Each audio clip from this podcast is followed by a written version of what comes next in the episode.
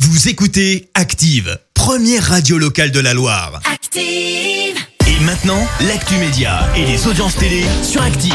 Bien sûr, on fait ça avec Clémence Dubois Texero et avec les audiences. Pour commencer, sans surprise, M6 est arrivé en tête hier soir. Oui, avec la finale du meilleur pâtissier hier soir et le sacre d'Elodie. Alors personnellement, je sais pas qui c'est ni le gâteau sais qu'elle pas. a réalisé, mais en tout cas, on lui dit bravo. En attendant, l'émission a attiré près de 4 millions de téléspectateurs hier soir, soit 17% de part d'audience.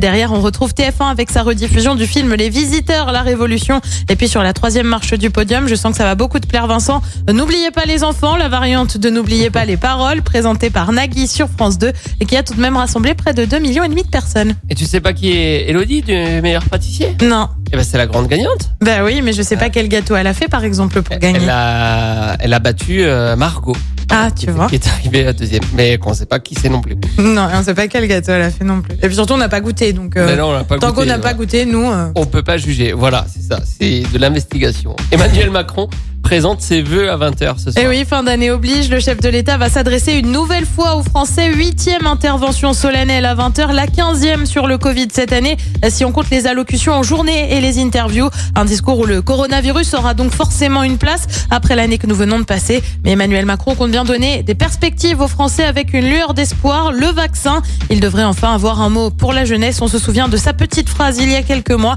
C'est dur d'avoir 20 ans en 2020. Et puis on a parlé hier d'un- d'une arrivée pardon sur Canal+.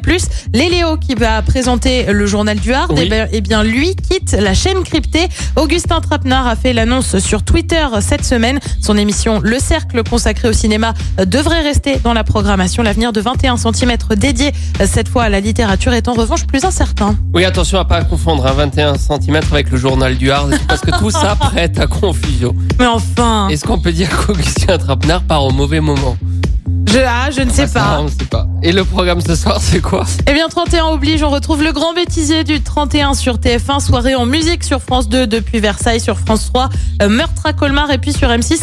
On reste dans la musique avec le concert de Mylène Farmer, un live de 2019, c'est à partir de 21h05. Waouh Pas 31, hein, Euh, bah, 31 Eh, Mylène bah oui. Farmer, donc euh, un live de 2019. Quand il y avait 2019. encore, euh, des, des lives. euh, bah, Bah oui, encore. voici Peut-être tout qu'on en cas. aura bientôt. hein.